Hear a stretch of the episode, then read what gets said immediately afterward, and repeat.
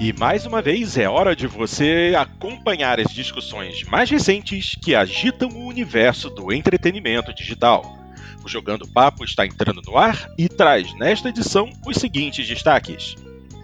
Crossplay, uma função que chama a atenção do mercado gamer e uniria as comunidades de jogadores, mas não sai do papel por estratégias de alguns fabricantes. Afinal, o quanto o crossplay é realmente necessário? E no fim das contas, quem sai ganhando além dos jogadores? Crise econômica e games. Com o fechamento de algumas distribuidoras digitais e inúmeras lojas físicas de renome abandonando seus setores de jogos, fica claro que jogos eletrônicos não são um foco no mercado brasileiro. O que é necessário para que essa situação não piore ainda mais? Eu sou Fábio Porto e tenho comigo na sala multiplayer os seguintes jogadores: Dart Range e Cadelin. O Jogando Papo está carregando.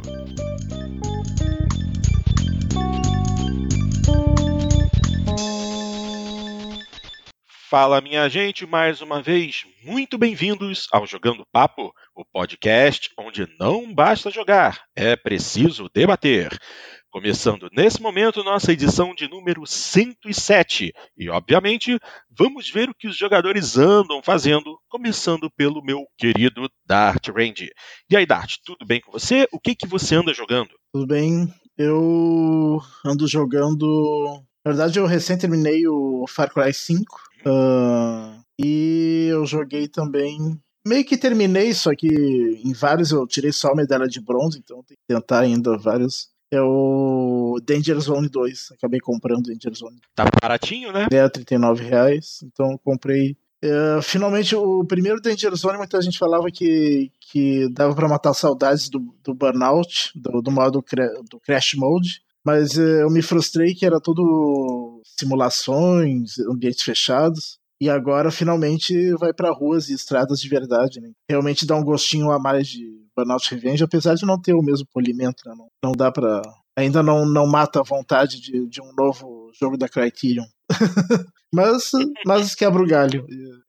E o Far Cry 5 é, eu gostei bastante do jogo. É, infelizmente eu não consegui jogar em co-op ele, mas ele, ele tá muito bom e, e o final. É, na verdade, ele tem três finais, né? é, acabei fazendo os três. Fez os três? É, porque o primeiro é aquele que tem todos os Far Cry desde o 3, né? E, que, é, que é no iníciozinho do jogo, que geralmente é uma opção lá de tu ficar parado e daí de repente termina o jogo. uh, Ai, Deus. Daí depois tem dois finais possíveis, que na verdade um é o final verdadeiro, né?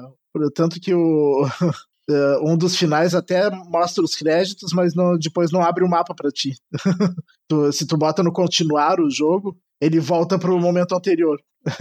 Que, de dar os créditos. Então, é uma opção que, que tu tem duas opções lá no finalzinho. Uma, as duas dão final, só que uma é o final, digamos, verdadeiro.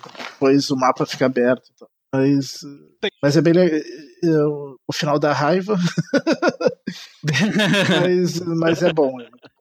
O, o pessoal que criou o Danger Zone 2, é, eles são egressos da Criterion, não são? Ah, é, é, é, né? Eu, eu, eu, eu, acho que, inclusive, parte deles são fundadores da Criterion, inclusive. Aí depois, quando eles venderam para Electronic Arts, um certo tempo depois, certo não, muito tempo depois, eles acabaram pulando fora e montaram essa outra empresa aqui, que tá, acho que tá fazendo outro jogo também, que é o Dangerous Driving ou coisa parecida. É, não sei. É, na verdade, se a gente for parar para pensar, a Criterion se separou em, em diversas, é, diversos pequenos grupos.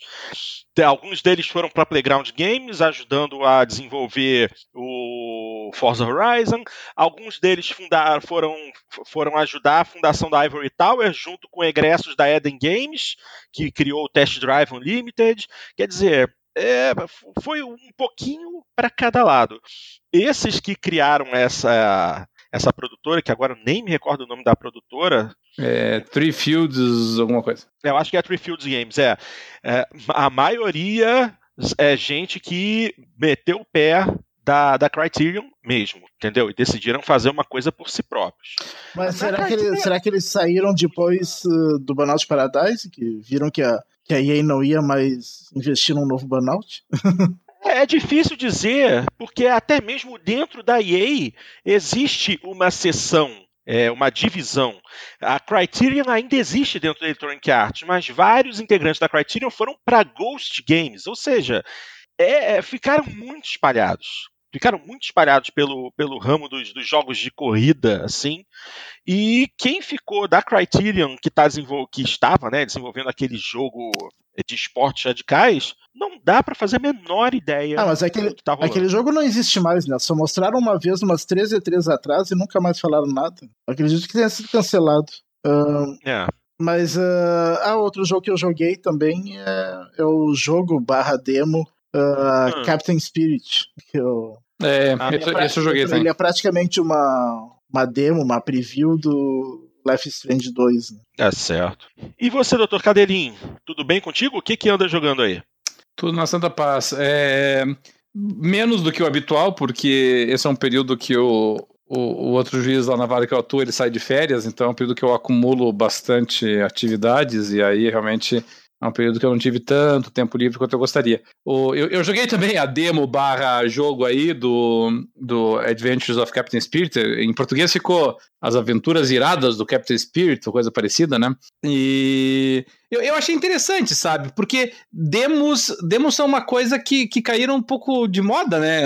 As, as, as demos, os. O, aqueles. Eh, não era nem beta, eram demos realmente que a gente tinha bastante nas gerações passadas. É, elas acabaram sendo substituídas por esses alfas e betas e early access e, e, a, e aqueles vídeos de gameplay do YouTube e, e as demos acabaram caindo em desuso. Mas eu achei interessante essa abordagem que o pessoal da Download fez com o com Adventures of Captain Spirit, porque é, ele é uma demo no sentido de que assim, é um jogo curto, né? Mas, é, mas não é uma demo no sentido de olha o que, que você vai jogar, qual vai ser a história, veja uma fase do próximo jogo. Não, nada disso. É a engine, a forma de, de, de, de jogar, que nós já tínhamos até de certa maneira nos acostumado com o primeiro Life is Strange, e só que contando uma historinha curta, uma historinha específica ali da, da, do guri, cujo nome até me, me foge agora, mas que, que ele, ele realmente ele fica. É, aqui não tem como nós não nos identificarmos, né? Quem não foi. É, quem quando é, era criança não pensou né, em ser o super-herói, ficar interagindo com os objetos, pensando que era superpoderes sendo lançados e tudo mais. Eu, eu achei muito bacana, sabe? Eu achei interessante para um jogo até pequeno, até em termos de memória, a quantidade de itens que interagiam, a quantidade de, de, de dublagem de voz, né? Porque você tá, por exemplo, no quarto do guri, tem muito, mas muito mais coisas para interagir ali dentro, para você, para o guri olhar e fazer algum comentáriozinho, do que tinha no próprio Life is Strange, né? Então, eu achei que isso dá uma dica de que vai ter, assim, muito mais coisas no cenário. E eles se preocuparam, e isso me agradou bastante, que era uma coisa que não tinha muito no Life is Strange. As coisas que você fazia no Life is Strange, por exemplo, numa sala, num outro local, hum, tinha pouca interatividade com o restante do mundo, sabe? o mundo não respondia ao que você fazia. No, nessa pequena demo aí, assim, tem, ó, por exemplo, se você demora para você atender o chamado do teu pai, teu pai vai ficando cada vez mais irritado e vai te, dando, é, vai te puxando cada vez mais a orelha. Quando você coloca, por exemplo, um, disco de vinil para tocar num, num ambiente, você vai para o ambiente que o teu pai tá, o teu pai comenta que aquela música que tá tocando é música que a tua mãe gostava e tal. Então eu achei interessante isso, sabe? Dar mais vida ao mundo, você vê que o que você tá fazendo tá gerando reações no, no, no script, né? Claro que é script, mas ainda assim muito bem pensado, né? O nível de, de atenção ao detalhe que eles deram. Só que é curtinho, né? Eu não sei o Dart, mas o quê? 50 minutos, uma hora, Dart? É, acho nem que isso? nem uma hora. 40, 50. Não, né? É, é mas, mas eu não, eu não né? consegui fazer todas aquelas tarefas que aparecem ali, né? Algumas não aparecem. Ah, eu também não. É, além de eu já não ser tão completionista assim, é, como era uma demo, não tem nem Sim. conquistas associadas, então nem isso para te encorajar a ficar catando o troço, né? É. E.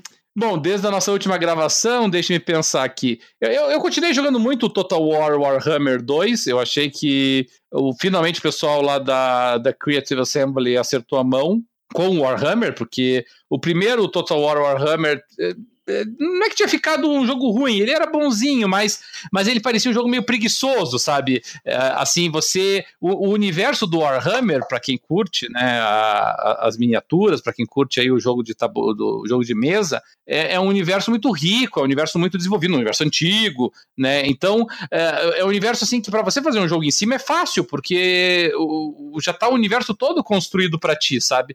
E, e, ainda assim você via a criativa sempre com coisas meio. É, assim, meio vagais no primeiro Warhammer. E, uh, uh, então, assim, todo Warhammer, obviamente, se baseia nas, nas unidades, nas peças, no, nos teus nos componentes do teu exército. E o universo do Warhammer, assim, é cheio de unidades com diferentes características e tudo mais.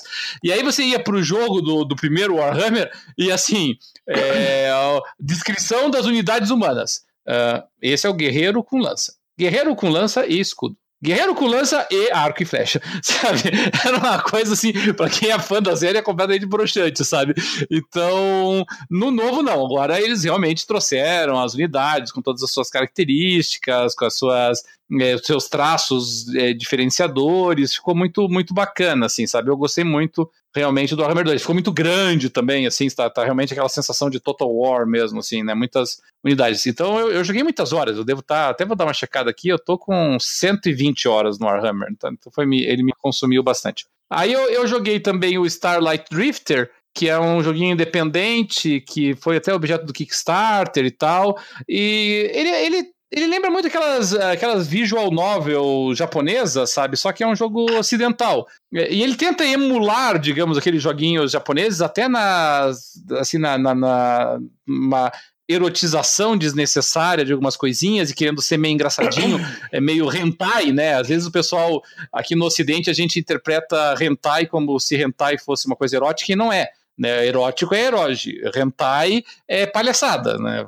Pode ser uma palhaçada erótica, mas é palhaçada, né? O hentai é, é, o, é o ridículo. E, e, ele tenta fazer esse ridículo, mas hum, não funciona bem, assim, sabe? Aí ele tenta colocar alguns alguns temas adultos, mas o desenho é muito cartunesco, aí fica até uma coisa meio grosseira, sabe? De repente lá você está conversando, aí a personagem tira a roupa e mostra a personagem seminua para você, mas o desenho é cartunesco, é como você vê, sei lá, a margem dos Simpsons nua, sabe? É uma coisa assim que causa um certo estranhamento, parece um pouco fora de contexto. Eu, eu achei que o pessoal do Starlight Drifter não, não acertou a mão. Eu. Pra matar a saudade dos jogos de luta, eu voltei a jogar o Tekken 7. É, eu, eu, sei que os fãs de Tekken não vão gostar de eu dizer isso, mas é que eu e Tekken não nos acertamos tão bem, assim, sabe? Não adianta. Quando o assunto é jogo de luta em 3D, é, eu, eu, sou, eu sou filho de Dead or Alive, eu sou filho de Soul Calibur e não de Tekken, sabe? Então, então o Tekken, ele me causa estranheza, sabe? A forma, a, as marcações ali dos botões, e, enfim, não, eu não, não me acerto tão bem com o Tekken. E, e eu, eu vou ser bem sincero, eu, eu, eu achei o Tekken 7 chato, não, não tem outra forma de eu descrever, sabe? Aquela parte ali de customização do personagem, eu achei uma chatice geral, aquele troço ali assim, sabe? Meio sem propósito, não, não, não curti. E, e, finalmente, bom, eu no Xbox eu tava jogando o primeiro The Crew, na verdade, porque eles tinham sido disponibilizados gratuito, não sei quanto tempo atrás, deve fazer um tempão, e eu não tinha jogado ele ainda. Aí eu comecei a jogar o, o, o The Crew, é, o primeiro, tá? Vamos deixar isso claro. E assim, não é que eu tenha desgostado dele, eu não achei ele ruim, eu só achei que ele não tem muita. Ele não tem muita alma, ele não tem muito propósito, sabe? Parece que os caras quiseram botar assim um monte de coisa no jogo sem saber exatamente o que, que o jogo seria. Aí você fica lá, você tá dirigindo lá por dois minutos, que aparentemente é o tempo que demora entre Chicago e St. Louis, e, e, e, no meio da estrada, nesse caminho que você faz, tem assim 500 bilhões de atividade diferente piscando e pulando na tua frente. E às vezes você só, tá só querendo dirigir numa boa, mas sem querer você ativa um desafio no meio do caminho. Aí o carro já começa lá e, e surge um monte de obstáculo no meio do caminho para você desviar. E eu não sei, eu achei que atrapalha pra caramba o jogo esse troço, assim, sabe? Eu, ele ficou muito, muito opressor, assim, na quantidade de coisas que ele te oferece para fazer e ele me, me, me desnorteia sabe? Então eu, eu fiquei muito, muito. Achei muito confuso o jogo, assim, sabe? E que mais? E, bom, pra, pra terminar, eu, eu, tenho jogado aos pouquinhos o Where the Water Tastes Like Wine, que é um joguinho também independente americano lá. Eles é um joguinho que tenta reproduzir a, a cultura beatnik americana, principalmente na época da Grande Depressão. Você é um andarilho viajando pelos Estados Unidos e colecionando histórias. E ele teve um conceito interessante que essas histórias que você vai coletando, elas todas elas foram escritas por críticos de games ou, ou, ou, ou desenvolvedores de games. E, então, quer dizer, o cara pegou a colaboração de várias pessoas para fazer essas histórias. Mas, infelizmente, não dá liga, sabe? A, a, as histórias não, não têm muita relação entre si, elas são muito perdidas, muito curtinhas, não cria muita empatia. Então eu tenho jogado ele bem devagarzinho, mas infelizmente ele, ele, ele propõe ele um realismo fantástico, que é um tipo de cenário que eu gosto, mas o jogo para mim não, não deu muita liga, sabe? E, e foi basicamente isso. Basicamente isso, né? Tá certo. Bom, eu entrei de férias essa, essa semana, mas sinceramente, é, na última semana eu só quis mesmo dormir. O que eu mais, nessas últimas, desde a minha última participação, que já tem um bom tempo, né, que eu não participei da gravação do 106, é, eu joguei um pouquinho mais de God of War e de Detroit no, no PS4, mas eu não tenho, não avancei muito neles porque sempre tem alguma coisinha para resolver em casa e tal, e eu tenho aproveitado mais meu tempo mesmo para descansar, para relaxar mesmo, é, deitado na minha cama, ouvindo música, eu tenho tentado fazer o máximo de relaxamento mental possível. E às vezes, quando você está num, num, videogame, está jogando alguma coisa, você pode acabar é queimando a mufa. tem, uma, tem, aquele, tem aquele meme antigo que olha na internet, né? Que o cara coloca. fui, fui jogar para me desestressar, terminei mais estressado. é, é, isso aí. É isso. Exatamente isso. Mas o que aí o que eu realmente comecei a jogar bastante é, assim que saiu foi o The Crew 2, que eu comprei a edição Pica das Galáxias, como o povo começa, começa eita, como o povo costuma chamar. Comprei a edição Gold porque eu já queria de cara partir para o Porsche 911 Turbo S, que eles que já vem já vem de graça. Vejam bem, eu paguei, comprei a edição mais cara só para poder dirigir a porcaria do Porsche no jogo, que não tem em nenhum outro jogo, nem no Forza. E gostei bastante, tanto que o, a história mesmo do jogo eu já terminei. Então agora o meu trabalho é ficar passeando, fazer os desafios que tem pelo mapa. E uma coisa interessante é confrontar o que o, o falou sobre o primeiro The Crew, que eu também não fiquei fã do jogo não fui fã do jogo. Eu até terminei ele no PlayStation 4, é, porque eu ganhei uma cópia de presente. Inclusive, foi a nossa querida Janinha que me deu de presente uma cópia desse jogo. E, assim, jogabilidade, visual. Não eram grandes coisas, mas eu consegui chegar até o final, fazer todos os desafios e tal. Mas realmente é uma quantidade absurda de coisas que você tem que fazer dentro da, também daquela é, história policial que tem no primeiro jogo, que eu, você é um, você é um preso, uhum. é um, né, uhum. que você tem que vingar a, a morte do seu é. Ah, muito chato, muito chato. E a, não, e a, e a interpretação é, é. virtual do, do cara matando teu irmão e depois você, pelo amor de Deus. fraco, muito fraco. Nesse jogo, nesse 2 é, é, bem mais coeso essa história de você se tornar um campeão na, nas várias modalidades esportivas com carros, motos, barcos, caminhões monstro, aviões, é, hovercraft, helicóptero. Tem muita coisa para você pilotar no jogo. E, assim, você tem é, um grande número de é, atividades para fazer. Na verdade, são exatamente 140 134 atividades. Uhum. 134. E depois que elas estão feitas, você não é mais chamado a atenção a respeito delas. Você pode filtrar elas no mapa e elas nunca mais te enchem o saco. Você tem algumas coisas para fazer, como tirar fotos de determinados locais.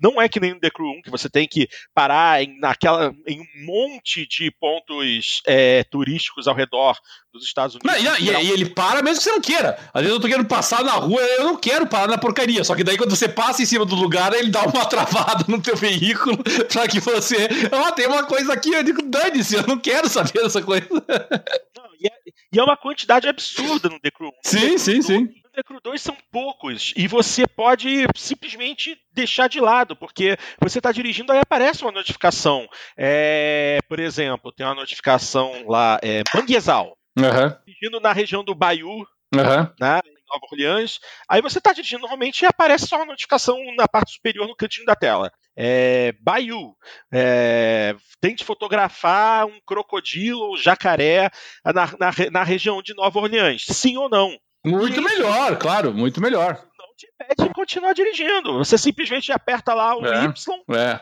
Não, no, no primeiro, no primeiro ele já teria te dito: pera um pouquinho, você agora tem que tirar a foto, siga esse indicador aqui, vá lá pra direita, atravesse, atravesse essas duas pontas aqui no, por 40 segundos pra conseguir te pegar o jacaré. Eu digo, que se dane a porra do jacaré. Não, no The Crew, no The Crew 2 é, é tudo isso, todas essas atividades são em menor quantidade e muito menos invasivas. É um jogo que você curte muito mais o simples ato de dirigir sem destino. E isso é uma das coisas que eu mais gosto de fazer atualmente. Porque se a gente esperar É. pensar, né, Porto, vamos pegar o Forza Horizon, que claramente, com as proporções, o, The Crew se inspira. O, Forza Horizon, ele tem bastante atividades, mas as atividades, elas ocorrem muito em, em, digamos assim, background, digamos assim, sabe? Você tá lá correndo, ali assim, de repente o troço começa a marcar ali qual foi a tua velocidade na hora de cruzar o radar e tudo mais, mas ela não interfere no teu jogo, sabe? Ela não, não é assim, tipo, tô andando, de repente, para, e vem slow motion, né, e muda a câmera, e não sei o que, deixa eu continuar andando em paz, sabe? É, isso não acontece no The Crew 2 também não. Você não, você não tem a sua jogabilidade interrompida por atividades paralelas, atividades extras. Agora, uma coisa que tem que se bater palmas é o tamanho do mapa. Porque realmente, eu, eu, eu precisei de mais de 40 minutos para atravessar de Seattle até Miami a mais de 300 por hora, tentando manter a velocidade constante acima de 300 por hora.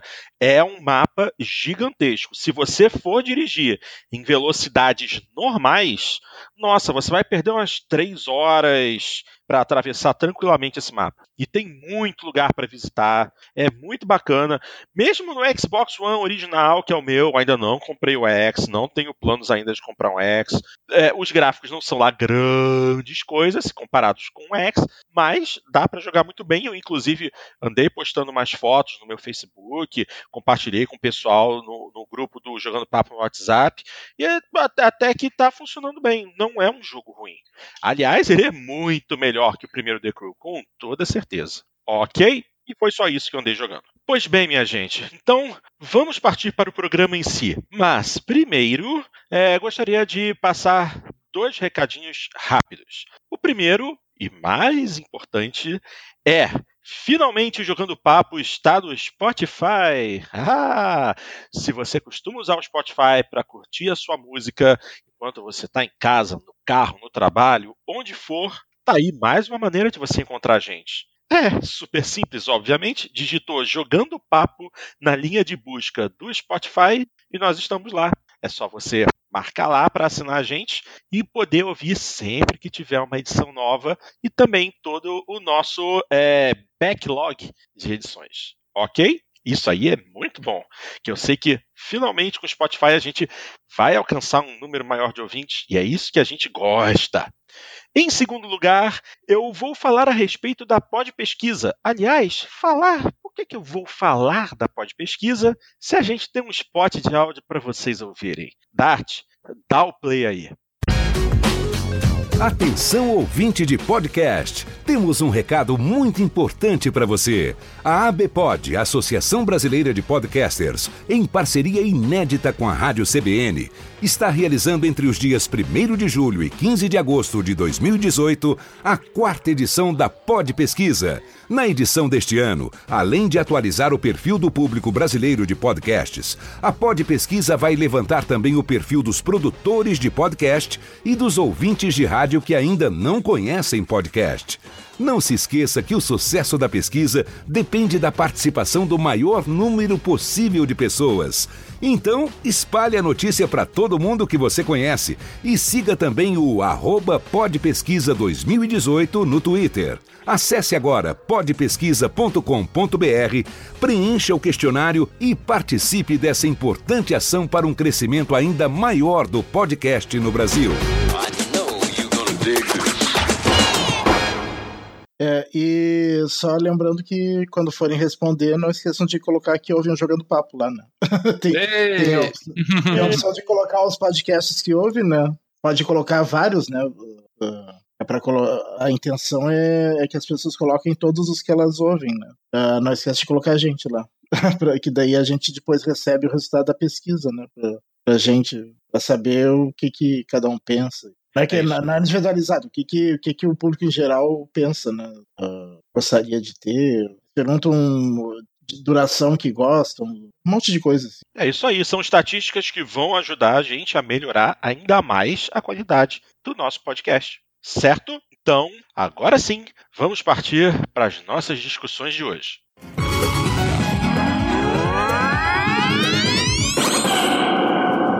Pois bem, galera, vamos começar a respeito de crossplay. Ah, esse é um assunto que é delicado quando não deveria ser. Porque existem vários fatores a serem analisados na hora de você cruzar plataformas para jogar seus jogos com seus colegas. Afinal de contas, durante muito tempo, crossplay sempre foi algo que era até meio proibido, por assim se dizer. Né? Uh, durante algum tempo existiu crossplay entre PC e algumas plataformas. Eu lembro que tinha um jogo chamado 4x4 Evolution é, no Dreamcast que você podia jogar multiplayer crossplay com PC. Isso vejam bem, na época do Dreamcast. Hoje a situação é muito mais é, densa, justamente porque finalmente todos os consoles estão conectados à internet. Então haveria a possibilidade de você jogar com seus colegas em outras plataformas. O que realmente impede isso? Isso é, é jogar com teu colega. Você tem um jogo, você por vamos lá, The Crew 2. Você joga no seu Xbox.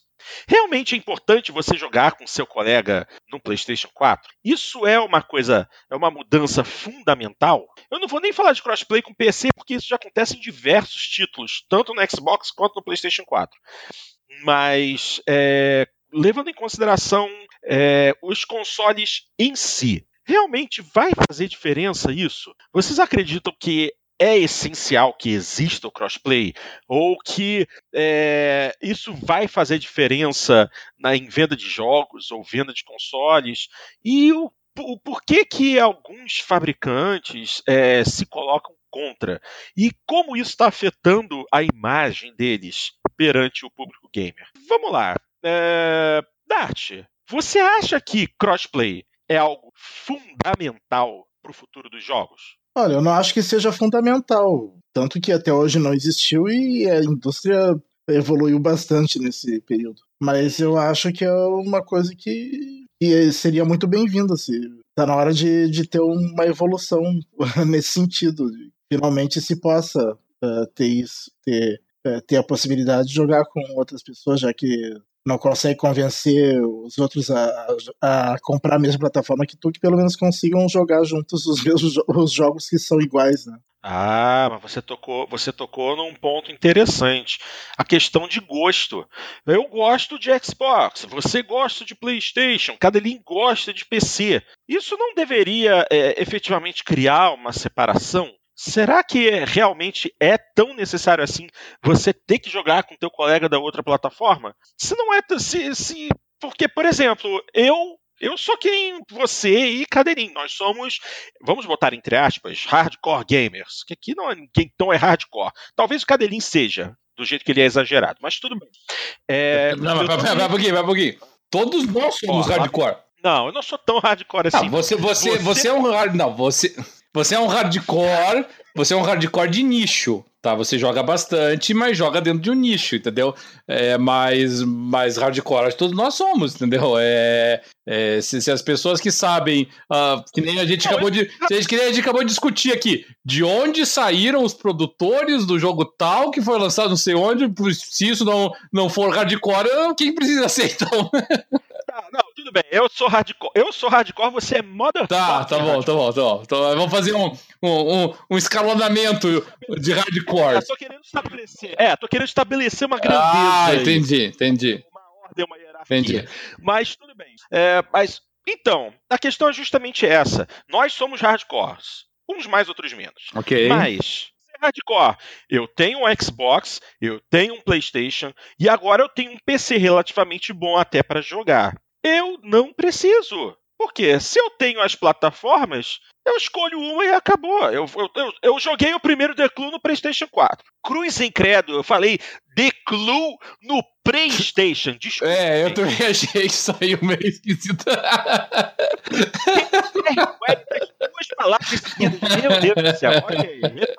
Deixa isso no áudio, Dark. Isso foi bom. Eu joguei o primeiro The Crew no PlayStation 4. O segundo eu tô jogando no Xbox. Simplesmente por uma questão de é, facilidade. Entendeu? Agora, eu não, não, eu não vejo exatamente interesse em jogar o multiplayer do The Crew com jogadores no PlayStation 4, porque eu sei que no Xbox One tem muita gente jogando. E é o que eu tenho feito. Eu tenho encontrado com gringos no jogo e jogado, jogado direto. Entendeu? Agora, poxa, tá, não, mas se tu tiver um amigo que tu queria jogar com ele, ele tem no PlayStation 4. Ah, convido ele para vir aqui jogar comigo. Tá, mas se ele não mora aí. ah, ele que, ele que, ele que compra um Xbox. que compra um Xbox. Se eu, te, se eu, se eu tenho a, a, a, o, jo, o, jogo nessa plataforma, o, o, colega tem na outra, ele joga na dele e eu jogo na minha. Agora, se ele decidir comprar um Xbox, pô, legal, tá com o Xbox, vamos jogar junto, vambora. Assim, eu pode me chamar de antiquado, pode me chamar de nojento, mas por mais que seja interessante, a partir do momento que você tem investimento numa plataforma, eu acho que você é, deve se atentar a ela. E se você tem todas as plataformas, jogue naquela que é do seu interesse, entendeu? Porque, assim, não, não vejo essa necessidade. Realmente não vejo. É, é, esse tipo de coisa é interessante. Não, mas, mas olha um exemplo, não, um exemplo meu, por exemplo. Ah, fala, eu, fala. Eu, eu, eu comprei três vezes o GTA V. Né? Eu comprei o GTA V quando foi lançado, na época do no 360. Também. eu comprei a versão remasterizada para Xbox One, porque eu queria com os gráficos melhorados. Também. Segunda vez. E daí tinha um amigo meu que, que comprou a versão de PC e tava querendo jogar e tal, queria jogar com ele, comprei a versão de PC numa promoção para jogar com ele. ah, porque você sabe por quê? Porque você é hardcore. não, mas aí, aí que tá. Se tivesse crossplay entre todas as plataformas, eu não, teria, não precisaria ter comprado a versão de PC. Né? Sejamos bem sinceros. Quem é que tá puxando mesmo essa onda de crossplay? Uh, quem, qual, foi, uh, qual foi o primeiro jogo em que se falou assim? Estamos abrindo as portas para o crossplay entre todas as plataformas. Qual foi o primeiro jogo? Alguém lembra? Eu sei foi Rocket League, que a produtora do Rocket League chegou e falou: ó, estamos com todos os nossos sistemas prontos para integrar as três plataformas para que todos joguem juntos. Inclusive, eles ativaram essa função durante algumas horas num determinado momento, as pessoas repararam e chegaram a comunicar e eles foram lá e desativaram o crossplay entre as plataformas. Se eu não me engano, eles meteram a Sony no meio quando não deviam ter colocado. Porque até, inclusive, agora, nesse momento, quem mais está reclamando que não quer participar da ideia do crossplay é a Sony. Isso a gente sim, ainda, sim. ainda vai discutir daqui a pouco. Agora, quem está puxando realmente essa onda do crossplay? E atualmente, como é que tá o crossplay do Rocket League? Tá só entre Xbox e PC e. E eu acho que no Switch. E, o, Switch. e o PS4 com PC, né? É, exatamente. É PS4 com PC e Xbox One com PC e Switch. Ah, o Switch já tá? Sim, o Switch já está integrado. E o mesmo está falando para Minecraft. Está funcionando exatamente com essa mesma divisão. Entendeu? Mas então, voltando ao que eu estava falando, quem realmente tem interesse no crossplay são as empresas que estão puxando muito mais para a onda dos esportes. É, ou então para os grandes jogos de multiplayer que estão fazendo muito dinheiro por aí, que são justamente o Rocket League, que tem uma, uma liga grande, forte, o Fortnite, também, pô, o jogo explodiu nos Estados Unidos, tanto que tem escolas que estão proibindo as crianças de usar celular dentro da escola, porque quando elas estão com o celular na mão, estão jogando Fortnite na versão móvel. Entendeu? É, e, as versões, e essas versões, vamos colocar, entre aspas, gratuitas do jogo, que estão disponíveis nos consoles, foram baixadas milhares de vezes e o povo tá gastando dinheiro sim com itens no jogo. Porque Sabe que eu, é, que é eu, ainda não, eu ainda não tive curiosidade de baixar e experimentar. eu, eu já assisti alguns streamers jogando e, cara, não faz. Assim, eu não entendo o funcionamento do jogo, porque além dele ser um jogo de tiro em terceira pessoa, você também tem que coletar é, é, elementos para poder é, criar barreiras de proteção. Pelo que eu já ouvi falar, ele é, a, a, o estilo de jogo dele é, é semelhante ao PUBG, né? É, exatamente, mas com um visual bem mais cartunesco. Sim.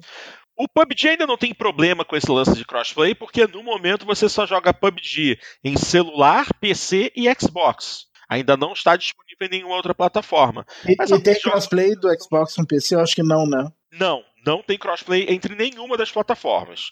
Por enquanto, se você joga PUBG no celular, é contra gente no celular. Se você joga no PC, é contra o PC. Se você joga no Xbox. É que é celular contra... já é mais complicado, né? Ter crossplay com, com plataformas que não são móveis. É, exatamente. E, e o PUBG também ainda não está disponível no Switch. Agora, sinceramente, é, assim, é, é, uma, é uma coisa interessante. Para muita gente, talvez seja. Para mim, particularmente, não é. Agora, também não é interessante para os fabricantes, para alguns fabricantes, né? Inclusive porque é, no passado é, haviam comentários de que a Sony estaria aberta a, a crossplay entre plataformas, mas e acreditava-se que a Nintendo, que é uma empresa muito mais focada em jogos de cunho familiar, é, não teria interesse em permitir o crossplay entre os seus consoles e os consoles dos, dos outros concorrentes, justamente para evitar a toxicidade das comunidades gamer em consoles como o Xbox e PlayStation. Isso acabou não se confirmando. Como se não tivesse quando... toxicidade em qualquer comunidade, né? No, na Nintendo deve ter também, né? Até na Nintendo, nossa senhora, tem muita. Mas é aquilo, né? A Nintendo sempre se honrou de ser uma, uma, uma fabricante é, voltada para o mais familiar. Então, mas então, no final das contas, isso não aconteceu, porque quando a, as empresas começaram a falar sim, podemos permitir crossplay, a Nintendo foi lá e deu ok. A Nintendo, que todo mundo acreditava que ia criar empecilho, não criou. A Nintendo foi lá e tá bom. Esse jogo aqui, tá, pode ser. Crossplay tá liberado. Querem jogar Rocket League com, com o pessoal do Xbox? Fiquem à vontade. E justamente a Sony, que todo mundo acreditava que ia deixar, é a única que tá dando para trás agora nessa história. É, é Tem que, como explicar, é, sinceramente. eu só encontro uma explicação. A, a Nintendo vem de um fracasso, que é o Nintendo Wii U, e tá, tá, se, redim, tá, tá se reerguendo agora com o Switch, né? Tá, tá, tá fazendo... Então ela quer continuar nessa onda positiva. E a Sony uh, tá na liderança disparada, né?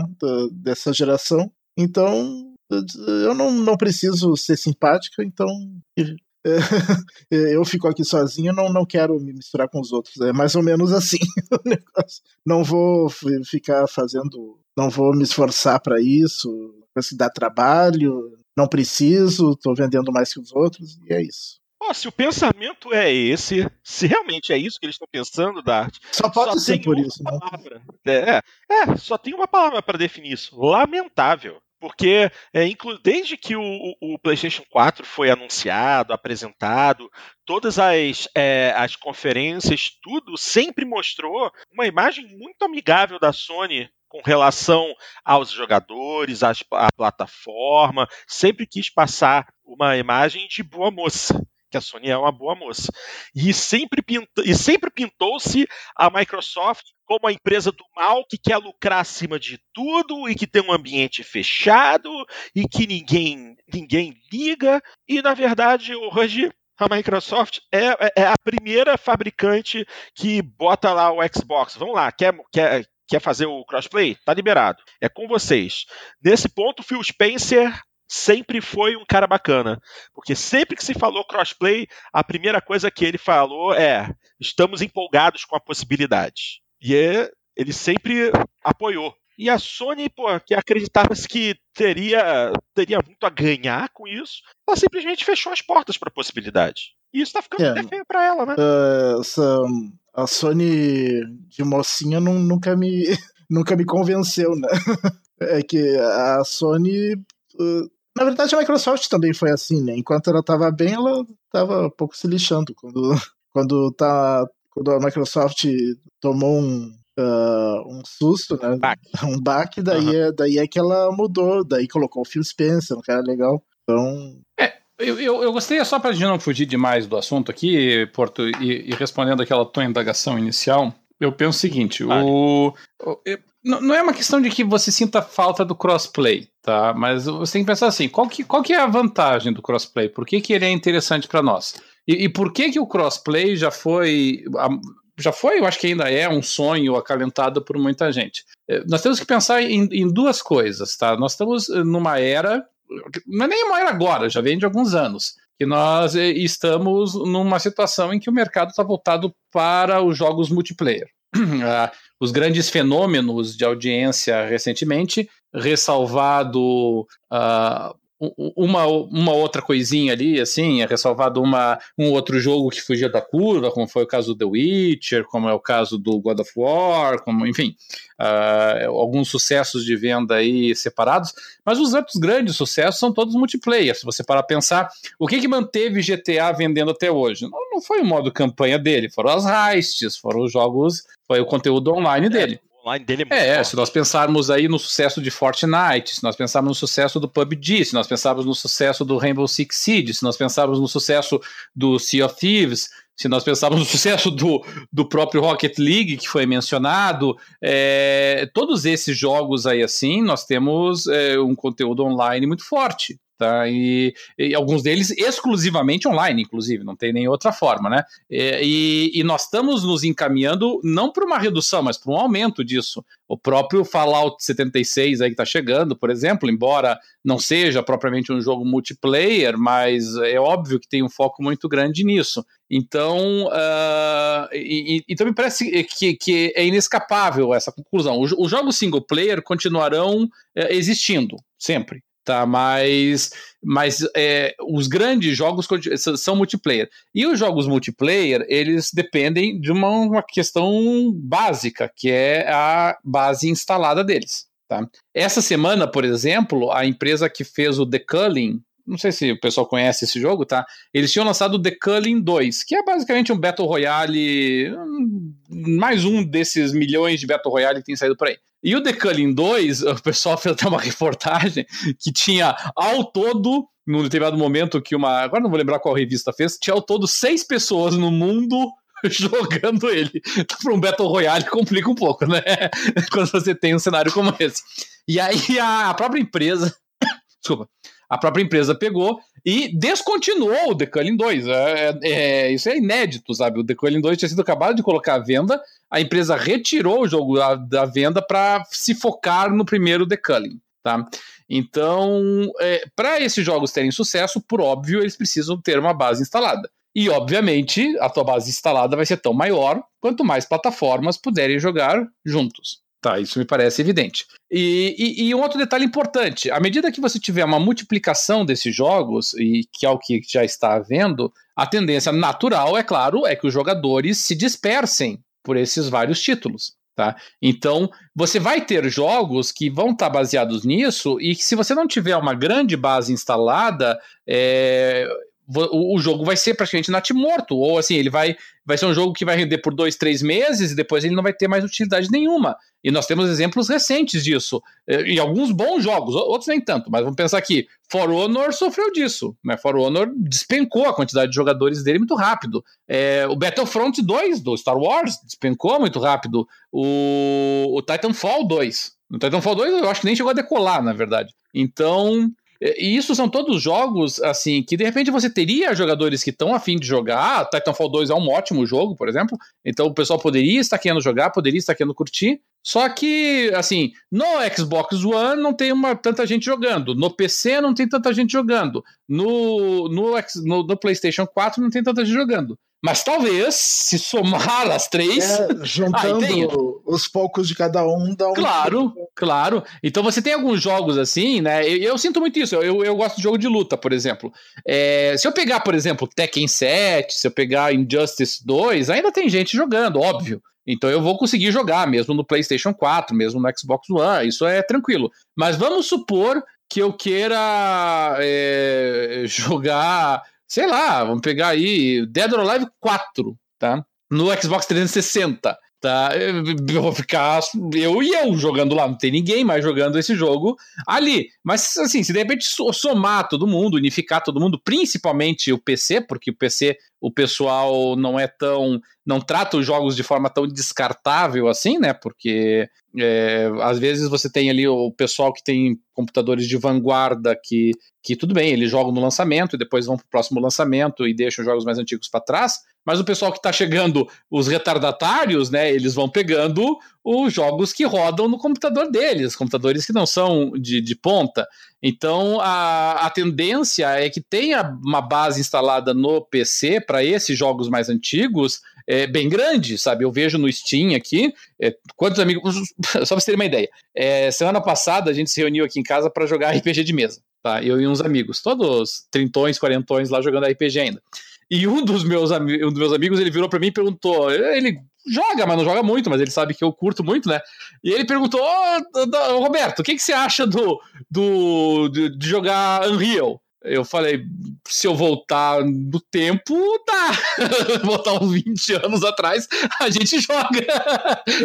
eu joguei bastante, uns 15 anos atrás. E, e, ele tá jogando agora, porque, não sei, a comunidade desenvolveu lá uns mods e tal, e o pessoal tá jogando primeiro Unreal, tá? Então, e, isso é uma coisa que acontece muito no PC. Veja Counter-Strike, o pessoal joga até hoje o Counter-Strike, e não é um pouquinho, é muita gente, tem torneios imensos de Counter-Strike ainda. StarCraft 1, o pessoal ainda joga muito. Então, o PC tem essa característica eu, eu, e eu, eu acho que ele pode colaborar daí para dar uma sobrevida para esses jogos nos, nos consoles, sabe? E, e, querendo ou não, sobrevida nos jogos é custo-benefício para ti, né? Quer dizer, você compra um jogo e consegue continuar jogando, porque o problema dos jogos online é isso. O jogo single player, é, você está jogando lá Skyrim, por exemplo, você pode jogar Skyrim por 200, 300, 400 horas. Se você quiser jogar é, Skyrim esse ano e jogar daqui a 5 anos, vai poder jogar igual. Né? Agora, esses jogos multiplayer, não. Se não tiver ninguém jogando, você não joga. Então, é, eu acho que é uma saída, sabe? Então, eu, eu penso que o futuro passa sim pelo crossplay e eu acho que nós precisamos. Né? Então, para chegar finalmente à resposta à tua pergunta, eu acho que nós precisamos sim do crossplay. Bom, tudo bem. Eu não, não nem falando que é, não seja algo interessante. Eu, particularmente, não vejo como estupidamente necessário, entendeu? Mas tudo bem. É, esse, é, um, é, esse é um ponto de vista. Uh, agora, é, eu, eu particularmente.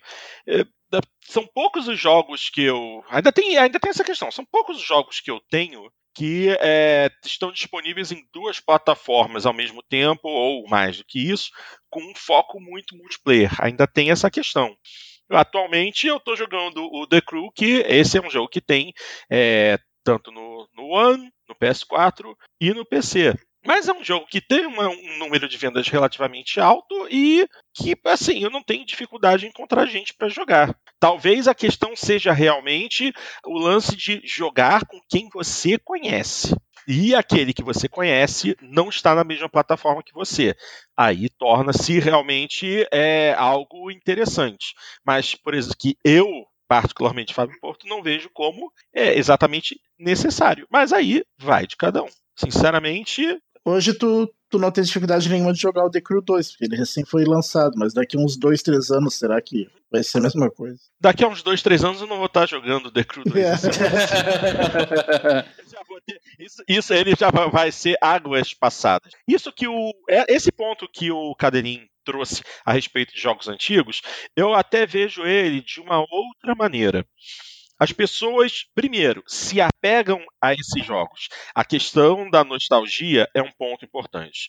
Um outro ponto importante é o desempenho. Esses jogos, na época em que eles eram correntes, eram jogos novos, é, exigiam um PC com uma determinada configuração que era considerada elevada e, para muita gente, talvez não fornecesse o nível de desempenho, de performance que eles queriam para ter um jogo bom. Hoje, obviamente, PCs evoluem numa, numa velocidade espantosa. Então, hoje, um mero notebook com 4 GB de RAM e um processadorzinho mediano, vai rodar títulos como Counter-Strike, StarCraft, títulos daquela época, com uma facilidade incrível. E não só isso, no PC você também tem a facilidade dos mods, ou seja, modificações para melhorar detalhes visuais, para adicionar conteúdo. Ou seja, eu acho que nesse ponto, tá, usar o PC como parâmetro de comparação como parâmetro, é, como forma de, é, é, de definir esse tipo de coisa, eu, eu também não vejo como é, muito correto. Mas também dá para levar um pouquinho para esse lado. É, a, a, dificuldade que nós, que nós vamos ter aqui com relação a, a, ao crossplay, assim, elas são menos dificuldades técnicas, e eu acho que a, o fato do, do pessoal do Rocket League ter conseguido liberar, digamos assim, ele rapidamente foi um grande indício disso. E, e eu posso estar equivocado, tá? Eu, eu, eu, aqui faz tempo que eu não jogo Rocket League, então eu pode ser que eu esteja mordendo minha língua. Mas eu, eu acho que o Rocket League, eh, com o PC, sempre teve crossplay, tá? Eu acho que ele não tinha entre os consoles. Mas eu tenho a impressão de que, por exemplo, o PC sempre se comunicou com, a, com, com, os outros, tá? Eu lembro de eu jogar, eu, eu jogo o Rocket League no PlayStation, jogava, faz tempo que eu não jogo. Eu jogava o Rocket League no PlayStation, é, porque o PlayStation, pouca gente prestou atenção nisso na época, o PlayStation chegou a dar de graça o de graça no PSN Plus, né? É, o, o Rocket uhum. League, pouco tempo depois do lançamento, inclusive, mas como pouca gente ainda conhecia, ninguém deu muita bola para aquele independentezinho gratuito, né? E eu peguei ele naquela época e eu lembro que eu, eu joguei muitas vezes e o pessoal lá ficava não reclamando, mas provocando outros jogadores como se eles estivessem jogando no PC, sabe? Eles brincavam muito com isso.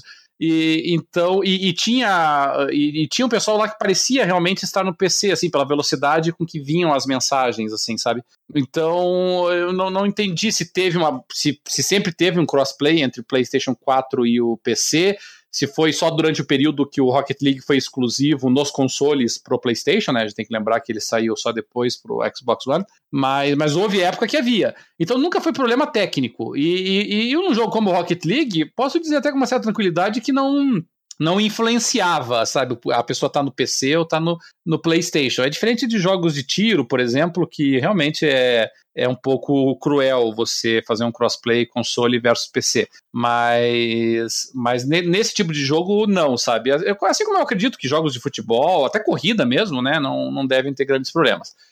É, me parece que é uma questão realmente de vontade comercial das empresas. O, me parece muito claro que a que a Microsoft, eh, e sempre, não, sempre é um exagero, tá? Mas nessa geração, a Microsoft sempre manifestou seu, seu ser favorável ao crossplay. E a Nintendo não, não era assim, nós temos que lembrar disso. A Nintendo sempre foi muito fechada. No, bom, na verdade, a Nintendo mal sabe, a Nintendo está aprendendo ainda o que, que é internet. Eles foram, apresen é, eles foram apresentados muito recentemente, esse conceito, eles ainda estão tentando entender o que, que é essa tal de internet, assim.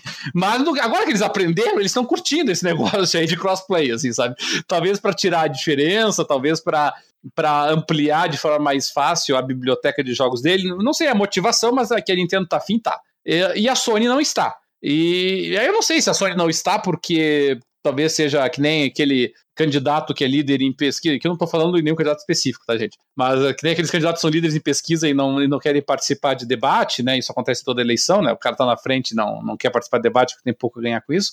Talvez a Sony esteja entendendo que ela tem pouco a ganhar com isso. Talvez ela esteja com medo, não sei, de comparações de desempenho, né, da internet. Nós sabemos que a que o, o serviço online da PSN não é exatamente a, a, a, oitava maravilha do mundo, mas, mas que obviamente a Sony tem resistido, tem, e que isso tem causado muitas, muitos danos à imagem pública da Sony, também tem. Né, porque na prática ela está prejudicando os consumidores dela, porque ela está negando que os jogadores do PlayStation tenham acesso a uma base eh, instalada de jogadores maiores com que eles possam jogar os jogos que eles curtem. Tá? Então você está limitando o teu universo de jogadores. E aí vai ter jogadores que, evidentemente, vão querer jogar algum joguinho lá que de repente já está em um pouquinho de desuso no PlayStation, mas que não está em desuso no PC, não está em desuso no Switch, não está em desuso no Xbox One, e não consegue porque a Sony não deixa. Sabe? Então, realmente me parece muito injusto com os, os consumidores dela. É, é.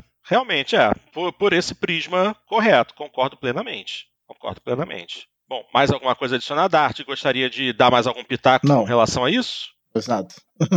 Não? É, tá certo então. Mais alguma coisa a adicionar, meu querido Cadelinho? Ou podemos seguir em frente? Nesse item, é só realmente a projeção aí pro futuro, sabe? Eu, eu penso que vai chegar uma hora que a Sony vai ter que ceder. Tá? Não, não vai ter escapatória disso, porque a existência do crossplay vai ser utilizada como ponto de venda. Tá? É, vai chegar uma nova geração de consoles e a Microsoft vai chegar e talvez vá até ter uma apresentação de mãozinhas dadas lá com a Nintendo, dizendo: Tadã, nossos próximos consoles vão poder jogar um com o outro, sabe? E isso, obviamente, vai ser devastador se a Sony não estiver participando disso, né? De repente chega lá o, o, o Gabe Newell da, com o Steam, chega o, o, o pessoal da micro do, do, da, do time Xbox, chega o pessoal da Nintendo, estão lá os três juntos lá anunciando, olha, os jogos do Steam tem crossplay agora com o Switch, tem ou com o próximo console da Nintendo, qualquer que seja, tem crossplay com o da, do, da Microsoft, é a Sony, a Sony infelizmente não. Então, é, não dá, né? Isso é uma diferença competitiva muito grande, tá? Se eu sou um comprador de um console, eu olho, bom, eu vou poder ter um console em que eu vou poder jogar com meus amigos que têm o console da Nintendo, eu vou poder jogar com meus amigos que têm o que tem PC ou que tem o Xbox, e só não vou poder jogar com o pessoal da, do PlayStation. Então, dane-se, vou pegar um desses que tem crossplay. Aí tá o cara lá do PlayStation, digo, tá, eu só vou poder jogar com o PlayStation. Todos os meus amigos que estão comprando outros consoles, eu, eu, não vou conseguir jogar com eles, sabe? É, me parece óbvio a, a eficácia mercadológica, né, da, da, da, existência do crossplay. Então eu tenho certeza que a Sony vai fazer birra, a Sony vai chiar, vai, vai ficar inventando desculpa, vai dizer que é para proteger seus jogadores de redes que não são controladas pela Sony, como se a Sony policiasse direito a PSN, certo? E, ou que, enfim, é por uma questão de segurança ou qualquer coisa que vale, mas no final das contas é só controle de mercado, essa que é a verdade. É isso aí, controle de mercado. Muito bem dito. Muito bem, minha gente. Então, dar continuidade à edição de hoje.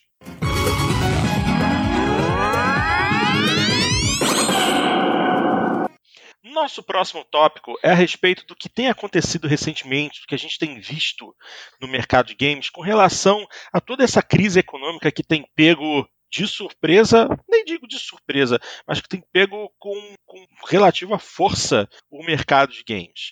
Ainda mais no Brasil, que agora a gente está sofrendo tanto com altos impostos, é, que, que essa, essa é uma questão que é, nunca se resolveu e aparentemente nunca vai se resolver.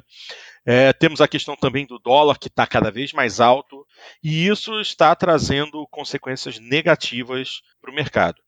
É, recentemente nós tivemos o fechamento do GOG, né, que é o Good Old Games, que é uma loja virtual de jogos especializada em títulos mais antigos para o PC, Não, que fechou. No Brasil. É, eu ia desculpa, concluir, desculpa, desculpa. que, que, reti, que, retirou sua representação do Brasil. Ela tinha, ela tinha site. Ela vendia, inclusive, ela vendia já com tudo em real, tudo certinho, não era? Pra ser bem sincero contigo. Na verdade, eu nem sabia que existia a parte nacional do GOG. eu, só fui, eu só fui saber também depois que eu recebi a notícia de que ela ia fechar. Aí eu fui checar, sabe? E olha que eu sou um cliente do GOG, eu tenho alguns jogos, da, mas da versão da versão internacional dele, sabe? É, por, é que mesmo os jogos que eu compro pelo GOG, é, eu, eu acabo usando um mecanismo que o Steam tem, que é você é, fazer a habilitação do jogo no Steam, né? Então você compra o jogo numa outra plataforma, mas você joga o código do jogo no Steam e o Steam libera o jogo para ti, assim, sabe? Então. Então, mesmo os jogos que eu comprava no GOG, eu fazia isso através do Steam. É que teve um breve período que o, que o pessoal da. O GOG, para quem não sabe, o, a, os proprietários do GOG é a CD Projekt do, do The Witcher. E, e eles lançavam o The Witcher primeiro lá, então eu comprava geralmente lá. E, e a CD Projekt ela lançou o GOG junto com. Eh, desculpa, desculpa, desculpa, desculpa. Tô falando bobagem. Tá? É, não é CD Projekt. O, os proprietários do GOG é o pessoal da, da Paradox. Tá? Não, não é CD Projekt, que é uma empresa sueca. Tá. Mas a, a, Paradox tinha um contato muito grande com a CD Projekt. Tá? Então agora vamos botar na, na ordem correta. Tá? A Paradox que é responsável por jogos estratégias como Europa Universalis, é, é, é que mais aqui, é, o Hearts of Iron, entre outros, eles montaram esse GOG Tá? E eles tinham um contato muito próximo com a CD Projekt, porque a CD Projekt ele da, da Polônia, o, o pessoal do, da Paradox da Suécia, eles tinham um contato muito próximo. E aí os jogos da CD Projekt chegavam mais cedo e mais barato lá no GOG. Então eu fiz o cadastro para ter acesso a eles e também porque eu curto jogos da, da Paradox. Mas aí depois eles começaram a lançar juntos no Steam e aí perdeu um pouco o sentido, né? Então eu acabei é, me desinteressando pelo GOG por conta disso. E aí eu nem sabia da versão brasileira, então realmente por isso que eu acabei é, sabendo tardiamente só dele. Entendido. Mas de qualquer forma, então, o, o GOG era uma plataforma digital, ou seja, não tinha nada de físico, e eles pularam fora do Brasil. Por quê? Certamente por conta de impostos. Eles deviam de estar perdendo dinheiro. Porque os jogos da GOG da sua grande maioria, são jogos é, relativamente antigos e que deviam ser vendidos por preços também relativamente baixos. Isso, isso somado aos impostos que vinham sendo cobrados, certamente afetavam muito a margem de lucro deles e eles não estavam mais conseguindo sustentar esse modelo de venda digital, hein? Ainda estamos falando de venda digital, não falei ainda de venda em lojas mas um, uma forma de venda digital que fechou porque não conseguiu se sustentar no Brasil. Inacreditável. Isso sem contar, obviamente, como já falei antes, nas lojas. Muitas grandes é, é, cadeias de lojas que vendiam muito jogo simplesmente estão abandonando esse nicho de mercado. Pô, antes mesmo da gravação, o, o Cadrinho estava falando a respeito da FENAC, que era uma loja que sempre teve um setor de games absolutamente maravilhoso. Eu lembro da FENAC do Barra Shopping aqui no Rio de Janeiro, onde eu vi inclusive é, comprar o Halo 3 na época do lançamento no Xbox 360. Eu lembro muito bem desse dia porque foi, foi o dia em que eu tomei a minha única multa de trânsito na vida. E a, a, a, loja da FENAC sempre foi um absurdo a parte de games. No dia do lançamento, tinha uma equipe enorme da Microsoft com o pessoal mostrando o jogo, é, botando a galera para jogar a demo, é, o quiosque deles, da própria Microsoft, e isso sem contar nas inúmeras prateleiras de jogos de outras plataformas, os acessórios, tinha todo tipo de controle, volante, baterias, aqueles múltiplos adaptadores para os controles do Nintendo Wii. Nossa, era uma loja absolutamente sensacional. Hoje é uma mera sombra daquilo que já foi. E aqui em Porto Alegre nem sombra tem mais, fechou a FINAC daqui. e em mais outras quatro cidades, né? A FINAC, na verdade, de... a FINAC, na verdade, queria sair do Brasil e acabou vendendo para a Livraria Cultura, né? E a Livraria Cultura, em vez de reativar a FNAC parece que tá querendo é, dar fim nela mesmo. Acho que acho que tá com os dias contados, as que sobraram ainda. Absolutamente triste. Mas assim, aí, mas a gente também não pode, a gente pode até é, dizer que a venda digital é um fator influenciador nisso. Mas também a gente tem que levar em consideração a alta carga tributária brasileira e algumas das margens de lucros que diversas lojas vinham colocando em cima dos jogos. Agora, poxa, por que, que chegou a esse ponto se há alguns anos atrás existiam tantas campanhas e tantas iniciativas para redução do preço dos jogos? É, é muito triste entendeu? Porque a gente continua com aquele imposto absurdo nos jogos, né? Que é 75%, é ainda é 75% de, de imposto, porque ele é considerado item não essencial. Sim, acho que é a mesma coisa.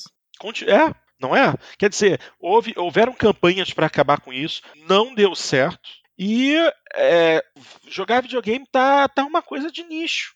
Eu, é, você tem, eu, você eu tem quatro impostos né, sobre, sobre jogos, né? Tem, você tem o imposto de, de importação, você tem o, o, IPI, que é sobre produto industrializado, aí você tem o PIS/COFINS, e depois você tem o próprio ICMS. Claro que o ICMS daí é dentro do Brasil, mas aí depende de qual estado vai receber a, a importação para começo de conversa, né? Então, se você importa, sei lá, por, pelo, por Manaus, por Fortaleza, né? Movimenta a carga dentro do Brasil, tem ICMS. Né? É, mas, uh, mas uma coisa também uh, a gente tem que lembrar é que, uh, considerando a inflação de todo esse tempo e tal, jogo hoje no Brasil tá bem mais barato do que era 10 anos atrás. Se for pegar a inflação. Tá, tá estranha, na verdade, tá, tá, tá estranhamente é, barato, essa que é a verdade. É, é, acho que eles seguraram o, o, essas altas do dólar e tal, porque viram que já estava num limite que as pessoas não, não, não pagariam mais, né? Então seguraram o preço. Não sei por quanto tempo mais vão conseguir segurar, né? Porque se fosse para ser em valores de 2006, uh, o jogo estaria custando bem mais do que tá. É, mas é, dá, dá pra gente fazer uma. É só a inflação desse em perspectiva. Todo, né? dá, dá, mas não precisa nem fazer inflação, vamos, vamos utilizar o dólar como referencial. O, os jogos novos AAA no, lá fora, nos Estados Unidos, eles saem por volta de 60 dólares, é. tá? Uh, e, e, e, o preço lá é, é, é, padronizado, tá? Não adianta você ir pra, na loja A, na loja B, na loja C, vai ser o mesmo. De lançamento vai ser o mesmo. Jogos usados, jogos mais antigos, até entra em promoção. Mas jogo novo não tem conversa. É 60 dólares ali, é 60 dólares na outra, 60 dólares na outra, não tem conversa. Plus taxes, tá? Então, quer dizer, sem, a, sem ainda por cima a, o imposto é, sobre a venda do produto, né? Que vai dar ali em torno de. Depende do estado, depende da, do, do, condado, na verdade, né? Mas vai gerar em torno de 6%, 7%. Então você pode colocar aí em torno de, de 65, 66 dólares. O dólar hoje está o quê? 3,8, provavelmente, girando nisso. Considerando só 60 dólares sem o imposto estadual dos Estados Unidos, 228 reais com dólar a 3,8. É. Pois é, então, e aí você vê que, que assim, a gente pode até reclamar dos impostos, no, do, do valor dos impostos sobre os jogos no Brasil, mas a verdade é que eles não estão sendo repassados para nós. Tá, porque se, se o imposto no Brasil é, realmente fosse repassado para nós. Ou então o preço naquela época tinha muita margem de lucro, né? exagerada que agora ah, eles, não, eles sofrem a incidência é. de imposto, não há dúvida disso. Alguém está é. absorvendo. Vamos pensar assim: tem duas opções, né? Ou alguém está absorvendo o impacto, tá? Ou não está passando pel, pelos canais corretos. Ou, ou, era caro demais naquela época, né? Tinha gordura para ser mais barato naquela época. Porque se, se, o, se você tem. É, ou isso, mas porque assim, se você tem um imposto aí que beira, que no mínimo vai ser na casa de, de 50%, porque Vamos supor aí que você tenha conseguido se livrar do ICMS, mas você jamais vai se, vai se livrar do imposto de importação e você não vai se livrar do IPI, então não tem escapatória. Então você vai. E, e do PiscoFins tampouco. Então você vai ter em torno de 50%. Então esses jogos, na verdade, eles deveriam estar chegando no Brasil no preço que os jogos do Switch estão chegando aqui no Brasil: 350, 360, 370. Né? Os jogos do Switch no Brasil estão chegando com toda a carga de imposto em cima deles. Só que o problema é que se você vende o jogo no Brasil a 350, 360 reais, na verdade, você não vende. Simples assim. tá, é, esse é o problema.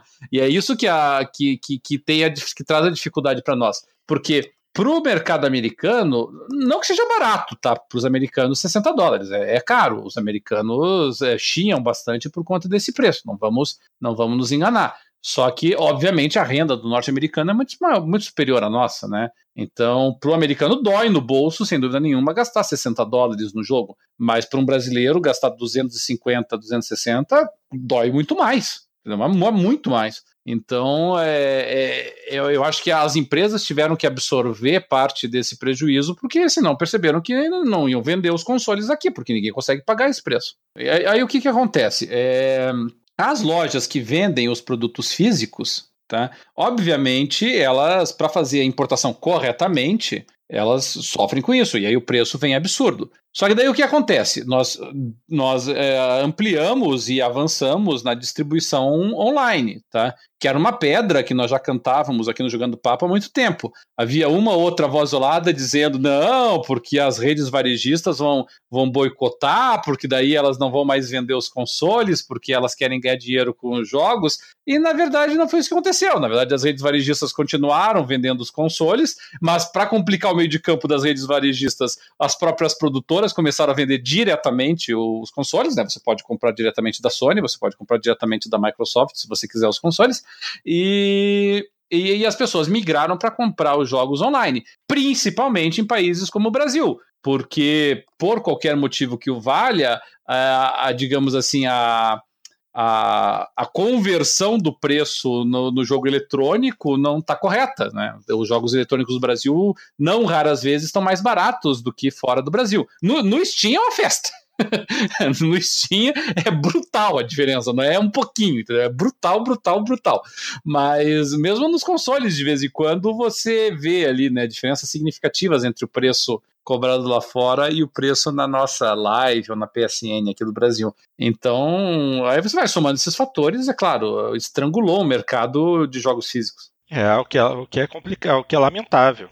Eu, assim, eu, eu vejo pelo exemplo dos meus, uh, alguns dos meus alunos que, é, depois de muitos e muitos anos, finalmente tiveram acesso a um PlayStation 4. Foram, foram crianças que cresceram jogando Xbox 360 justamente porque foi o console que os pais deram de presente para eles.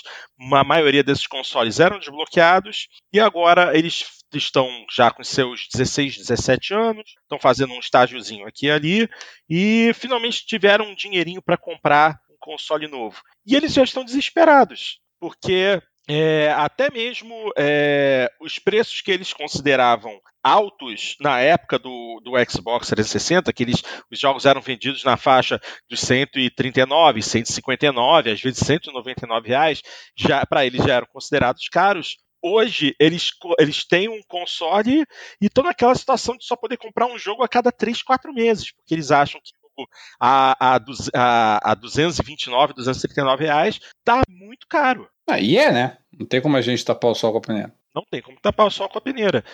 Pô, e assim, a gente precisava, precisava ver uma maneira de, de rever essa questão tributária dos jogos. Mas é que eu, isso, isso. Mas eu não acho que aqui seja uma questão tributária, sabe? O, os jogos são caros, essa é a verdade, tá? Assim, vamos, vamos. Uh, o problema é, eu acho que é mais incontornável que esse, sabe, Porto? A verdade é uma só: jogos são caros e nós somos pobres, tá? Essa é a verdade, tá? É, jogos uh, são, são caros, eles estão ficando cada vez mais caros. É, dentro da própria indústria de jogos, não são nenhuma, nem duas, nem três, nem quatro vozes que dizem que na configuração atual ele está insustentável, porque está exigindo um investimento muito grande para que haja algum retorno tá? Você vê e você percebe, eu, eu acompanho muitos jogos independentes e você percebe como uh, realmente o, o, o, eles estão com um retorno muito decrescente no, nos jogos, tá? É, você pega é, até, até esse jogo mesmo que eu tô jogando aqui, o Where the Water Tastes Like, like Wine, ele até foi objeto de uma polêmica, porque o, o pessoal que produziu esse jogo, eles são mais é, de esquerda, digamos assim, e aí o, o, o, produtor do jogo pegou e disse que numa estupidez monumental, né? Mas ele disse numa, num Twitter que, que ele nem queria que os eleitores do Trump comprassem o jogo dele, que é um uma péssima ideia, porque afinal de contas, quase 50% das pessoas que votaram nos Estados Unidos votaram no Trump, então você está fechando as portas para uma quantidade muito grande de consumidores e, e, obviamente, não colaborando em nada com o teu jogo.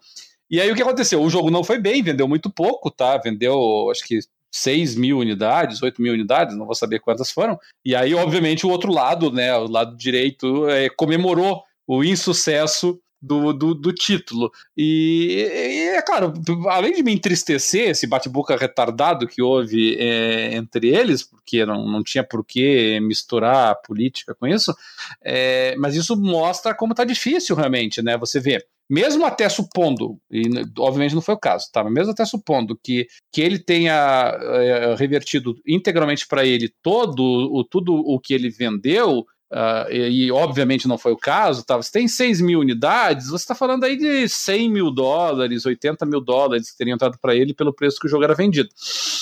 É, é, é muito pequeno, evidentemente, mesmo para um produtor individual, uma venda desse, desse naipe, assim, sabe? É um jogo que exige dois, três, quatro anos de dedicação da tua parte por vezes, né? Então, é, e, e, aí você pensa nos jogos AAA, em que você está falando de milhões e milhões e milhões de dólares de investimento, não é fácil, né? É, então o jogo acaba sendo caro. Então a gente ouve lá Electronic Arts dizendo que os jogos estão muito baratos e a gente reclama e briga com Electronic Arts mas a verdade é, os jogos são caros. É, infelizmente, nós estamos é, precisando que os jogos gastem mais para conseguir mercado, tá? E, e, o, e, o, e, e para nós aqui no Brasil, para nós do terceiro mundo, eles realmente são caros, sabe? Então eu não vejo, sinceramente, como uma redução de impostos a mudar o fato de que nós já estamos pagando pelos jogos basicamente o que o, o primeiro mundo está pagando por eles também, sabe? Eu, eu não, não, não, consigo visualizar, tá? Uh, nesse caso aqui. Então, uh, o que, que vai acontecer? O que vai acontecer para nós aqui no Brasil é nós não vamos comprar os jogos, ou nós vamos reduzir muito a compra dos jogos no, nos lançamentos e, e ficaremos aguardando é, promoções online. E aí vamos comprar nas promoções, ou iremos fazer assinaturas de serviços como o Game Pass, como o, o Access lá da, da EA, e, e vamos jogar os jogos que saírem por lá, sabe? Eu, tudo bem, não tem nada de errado com isso, é uma forma válida de você jogar. Mas isso, evidentemente, vai fazer com que a venda dos jogos diminua também, porque os jogos devem começar a ser ofertados através desse sistema. Então, é, eu, eu, eu tô bastante. Hum, como é que eu posso. Que expressão que eu posso usar aqui? Eu tô bastante perplexo tá? E bastante angustiado com relação a como vai ficar essa dinâmica do mercado, sabe? Com a. Eu até eu não sei se, se, vocês pensam a mesma coisa. Eu acho que no Brasil o mercado de games, estou falando dos games físicos, as lojas fechando ou parando de vender games. Uh, eu acho que aqui nem tem tanto a ver com a crise econômica daqui, e mais pelo fato do aumento do mercado digital mesmo, né? As pessoas têm optado mais pelo digital. Tanto que as lojas físicas. Ah, acredito que sim. Ou as lojas tradicionais, eh, online mesmo, mas que vendem jogos físicos, uh, uh, têm tido até mais promoções de, de, de jogos, às vezes, do que, do que os digitais, né? Agora tem tido bem mais promoções de jogos digitais, tanto na PSN quanto na Live. Uh, mas, uh, mas geralmente as promoções em, é. uh, de mas... mídia física chegam antes. porque, justamente porque não vende, né? Ninguém está comprando mais mídia Isso tanto não tem a ver com a crise local, porque ele, ele é internacional, isso, sabe? Eu, eu, eu, Sim, eu tive, lá, a GameSpot. É, eu tive agora nos, no, no GameStop. Né? Eu tive agora nos Estados Unidos, tá? Eu tinha ido para Orlando em 2013 tá? Em 2013, eu fui numa GameStop que fica num dos principais shoppings ali de Orlando, que para quem vai lá para Disney e tal. E eu tinha comprado alguns jogos lá. É, esse ano eu voltei para mesma GameStop, eu fui para mesma loja, sabe? A loja tinha, além de ter, de ter reduzido drasticamente o tamanho dela, assim, um ter um terço ou um quarto da loja estavam dedicados a jogos de tabuleiro. tá? É... E uma outra parte a colecionáveis, né? Tipo bonequinhos, esse tipo de coisa. É... Coisa que antes não tinha, antes era só jogos e consoles, sabe? Então a parte de jogos ele tinha diminuído bastante e, e, de jogos novos tinha diminuído drasticamente. Boa parte da loja, na verdade, era composta por jogos seminovos, sabe? Que o pessoal comprava, compra seminovos aqui para usar a expressão do mercado de veículo, né? Jogos usados que o pessoal já então já, já teve um proprietário anterior. E, e, e, todas as lojas da GameStop lá nos Estados Unidos ou fecharam ou diminuíram drasticamente de tamanho. E, e, e nas grandes lojas, se você parar pensar aqui assim, Best Buy, entre outras, também o, o, espaço dedicado a jogos físicos assim diminuiu barbaramente. O que tem ainda, e isso era até fácil de achar, eram edições especiais, edição de colecionador, isso até tinha mas, mas as edições básicas, muito muito pouca coisa, assim, sabe? Diminuiu muito. E, e, e para mim, não sei contar vocês, mas, mas para mim me, me entristece, assim, porque, bom, eu, eu sou juiz de trabalho, né? Nós temos contato com isso, e, e me, realmente me dói, não sei se pela minha profissão ou por questões individuais, eu, eu não gosto de ver lojas fechando, tá? eu, eu não gosto, me entristece. Eu não sei se é uma coisa minha, se eu tenho que ir para um psicólogo ver isso, sabe? Mas, mas toda vez que eu vejo uma loja fechar, eu fico triste sabe? É, não vou dizer que eu, não vou dizer que eu me culpo, sabe? Mas eu fico pensando, puxa vida, sabe? É, eu ia lá e não foi suficiente eu comprar coisa com eles e fechar mesmo assim, sabe? Tem muito disso. E lojas de games, eu, eu sempre achei legal isso, sabe? Porque você se encontrava com outros aficionados, né? Você curtia e conversava com os vendedores a respeito e trocava ideia. Então tinha toda uma cultura é, ali, que nem nas lojas de quadrinhos, né? Que você vai e fica lá folheando as revistinhas antigas e vai trocando ideias sobre alguma saga, sobre alguma coisa assim com o, o pessoal que vai lá. E, isso acabou, a gente não tem mais, sabe? Eu, eu, sinto falta disso, assim, sabe? De ir em lojas especializadas em games e, e, e encontrar outro pessoal que estava indo na mesma loja e ficar trocando ideias e perguntar quando é que vai sair o próximo jogo. É, é, eu lembro quando saiu o, o, o, God of War 3, né? Puxando no passado aí, sabe? Eu lembro que eu chegava na loja e aí, já chegou? Quando é que vai chegar? E tal, quando é que vai ser lançado? Eu ficava naquela naquela empolgação, assim, e, e essa, essa cultura, obviamente, está morrendo, né? Mas, por outro lado, é, até para abrir, é, levantar a bola para outro tema, uma coisa que eu achei que estava morta renasceu. Sabe o que, que foi? É, Lan House.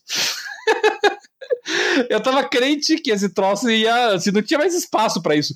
Mas eu, eu participo de alguns grupos de discussão no, no Facebook. E o que eu tem. Eu não tenho visto Lan House. Pois é, eu achei que ia morrer esse troço, sabe? Mas principalmente no interior, tá? Não nas cidades grandes, mas principalmente no interior e principalmente no norte, no nordeste, no, no centro-oeste, assim, muitos lugares de, de casas de locação de jogos. Vocês se lembram disso? o pessoal investindo em, em locação de jogos e, e tirando fotos lá da, da, da, salinha que eles alugaram com um monte de Xbox ali pro pessoal jogar junto, assim, sabe? Isso me bateu uma nostalgia.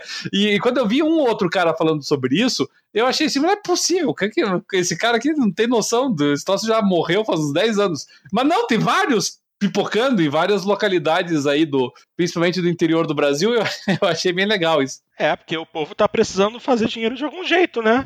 E assim, inacreditavelmente, essa é uma excelente ideia para a situação. Vamos atual. supor que você queira jogar o The Crew mesmo, tá? O The Crew 2, tá? Aí eu, eu não sei quanto é que tá, deve estar tá 180, 190, não sei. É, o digital, 190. É. Então, 190 a versão digital. Aí, de repente, é um jogo que um aficionado vai terminar o modo campanha em, sei lá, quatro dias, cinco dias, não sei. Entendeu? É, ou, dependendo do caso, no final de semana. O que o cara faz? O cara vai na locadora, pega vintão e pronto. Tá, e, e, não volta a jogar o jogo, se for o caso, daí, né? É, ou se é um jogo que tá, tá, tá rolando assim, um, um multiplayer ali, assim, mais intenso durante período, se aluga lá por duas, três semanas, enjoa do troço e tchau e benção, né? Uhum. Então eu, eu, eu, vejo um sentido econômico por trás, por exemplo, do retorno da locação de, de, de jogos, sabe? Porque realmente você ter lá jogos a 250, 300 reais, eu adoraria que aqui em Curitiba, por exemplo, tivesse um uma loja de locação pro Switch, porque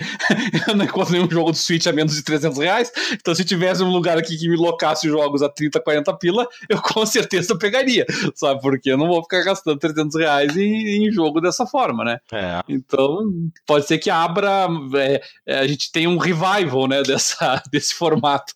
Aqui, aqui, recentemente, uma rede de lojas aqui de Porto Alegre, que tinha vários shoppings aqui, quase todos os shoppings tinha é uma loja que é de informática, games e tinha alguma coisinha de jogos de tabuleiro também, mas era mais informática e games. Esses dias eu fui no shopping e tinha lá, tava tudo escuro, né? E, e na porta a sentença de falência dela. Né? Ah. Mandaram lacrar. Que tava em recuperação judicial e para desse converteram em falência porque descumpriu, não conseguiu cumprir lá.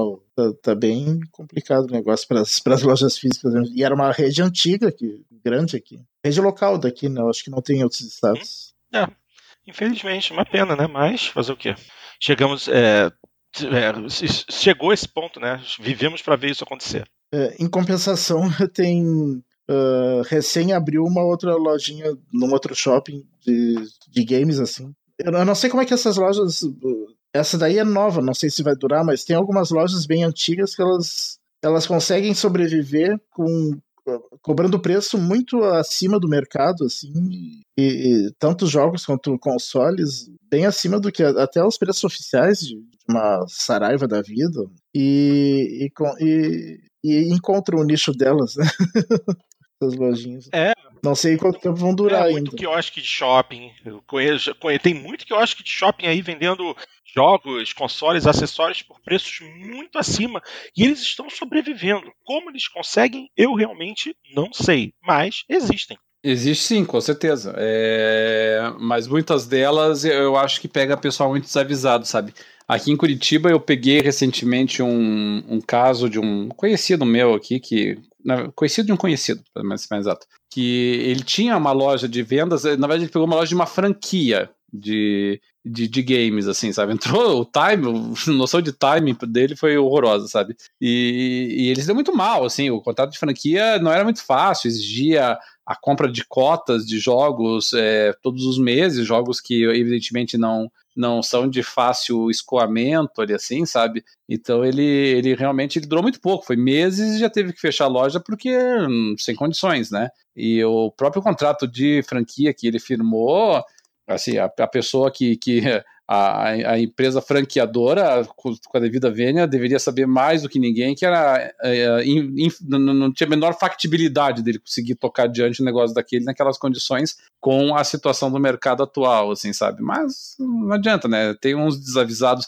É, tadinho, não dá pra chamar desavisado, né? Às vezes a pessoa tem esse sonho, né? E aí surge a oportunidade, ela quer realizar o sonho dela, mas não sabe onde tá se metendo. E, e então é uma coisa assim que eu acho que hoje o pessoal que tá querendo ingressar nesse tipo de mercado, ah, puxa vida, eu pensaria muitas vezes antes, sabe?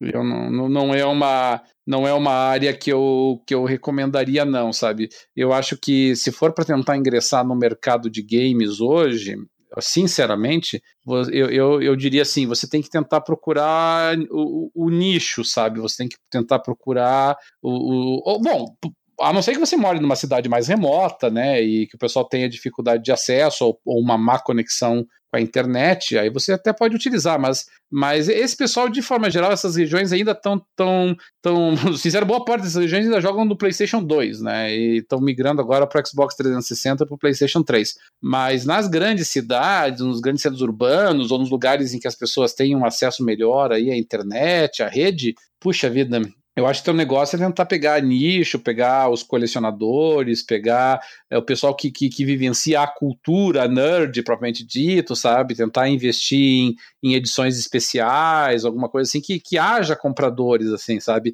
E, e, tentar diversificar o portfólio, que não seja só games, sabe? Faz que nem a GameStop está fazendo. É, e, que ali, e até que outras grandes é, empresas, como a Livraria Cultura, fazem, sabe? É, investe em quadrinhos, investe em, em, em, jogo de, em jogo de tabuleiro, investe em, em, em, camisetas, em produtos nerds de forma geral, sabe? Faz uma coisa assim com uma, uma, uma ampla gama de produtos assim para que você possa atingir esse mercado e possa servir de ponto focal, porque se você ficar só games, ah, eu não vejo futuro para isso, sabe? Embora me entristeça dizer isso, mas eu não vejo futuro. É, triste mesmo. Vamos ver no que, que vai dar. É, eu acho que o mercado físico não tem muito futuro mesmo. pra game. Não, não. E, e, se você for vender consoles, olha, vamos ser sinceros, qual que é a tua chance de concorrer com as grandes com as grandes empresas aí no mercado de consoles. Difícil, né? Se você trouxer os consoles nas edições especiais, aí um pouquinho mais, sabe? Porque daí você vai ter, o teu console vai ser caro, mas você vai ter ali, vai sair agora, por exemplo, a, a edição do PlayStation 4 do, do Homem-Aranha, né? Então, beleza, faz a importação da, do console do PlayStation 4 do Homem-Aranha e, e, pronto, é o diferencial, né? A pessoa pode comprar o PlayStation 4 em qualquer outra pode comprar na Livraria Cultura, pode comprar nas Americanas, pode comprar no Submarino, mas se quiser o do Homem-Aranha é contigo. Sabe? Então tem, essa, tem esse diferencial, né? Aí pode ser que você arranje um nichozinho legal, assim. Tá bom, então. Ok, gente. É, gostariam de adicionar mais, uma coisa, mais alguma coisa ou podemos fechar o pacote por hoje? Não, da minha parte tá ok, Porto. Deseja adicionar mais alguma coisa, Dart? Não, acho que tá bom. Pois bem, galera, então chegamos ao fim de mais uma edição do Jogando Papo. Como sempre, chamamos vocês para interagirem com a gente através dos nossos canais de comunicação. Obviamente, no Facebook, onde a gente está republicando constantemente as notícias mais fresquinhas do mundo game o dia inteiro. E também aguardamos seus comentários por lá. Além disso, temos o nosso site, o jogandopapo.com.br, onde a gente publica o podcast e também tem uma área de comentários para cada edição. Além disso, também temos o nosso tópico no PXB, a maior comunidade brasileira de Xbox. Dá uma chegadinha direto lá no setor de notícias de Xbox One, que você sempre encontra o nosso tópico lá um espacinho para você entrar, participar e dar suas opiniões. Tá legal? Também vocês podem enviar um contato para a gente diretamente através do e-mail que é aquele mesmo de sempre, o jogandopapo, arroba jogandopapo.com.br. Se quiserem, mandem uma mensagem de áudio, assim, uma mensagenzinha de uns dois minutos que a gente coloca aqui durante o programa para poder discutir a respeito. E, mais uma vez, só relembrando, gente, nós agora estamos fáceis de achar no Spotify. Se você usa o Spotify, vai lá, digita Jogando Papo, que você encontra o nosso podcastzinho querido. E não é só isso. Se você é, é, gosta de ouvir podcast no celular, se a sua plataforma preferida é Android e você é, está cansado daquele agregador de sempre de podcast, que de repente pode estar tá dando algum problema aí com seu telefone ou coisa e tal, faz fácil. Entra na Play Store e digita Google Podcasts, que agora o próprio Google tem o seu agregador de podcast. Hiper leve funciona sem problema em qualquer celular, mesmo aquele que não tem nem um gigabyte de RAM, e você vai também encontrar lá a gente para poder ouvir sempre que estiver caminhando, fazendo a sua caminhada na esteira, na academia e tiver com seu fone de ouvido, você pode escutar a gente assim também. Tá legal? E é isso aí, povo. Um grande abraço a todos e aguardamos vocês na edição 108 que vem logo logo, tá bom? Um grande abraço e até a próxima.